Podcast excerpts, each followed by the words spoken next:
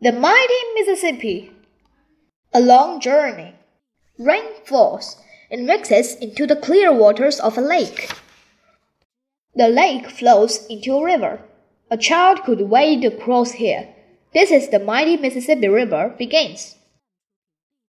The water will travel through 10 of the 50 United States. It will take three months to reach the sea. The Upper River. At first, the river flows through many locks and dams. Together, they make it safe for boats to travel. They hold back water so boats don't hit the river bottom. Boats on this part of the river carry wheat and corn down thoughts. The grain helps feed the world.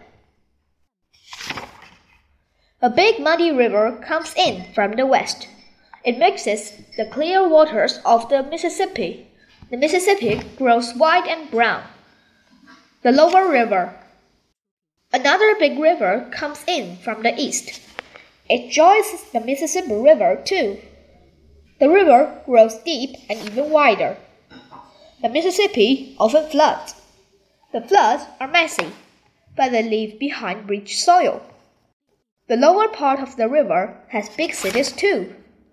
Boats carry iron and steel, rubber, paper, and wood. Some of these things move back up the river. Some move farther south. The mighty Mississippi, the rain that fell on the lake, has reached the sea at last. Some of the water may return the lakes as rain some day. It may take the journey all over again and again.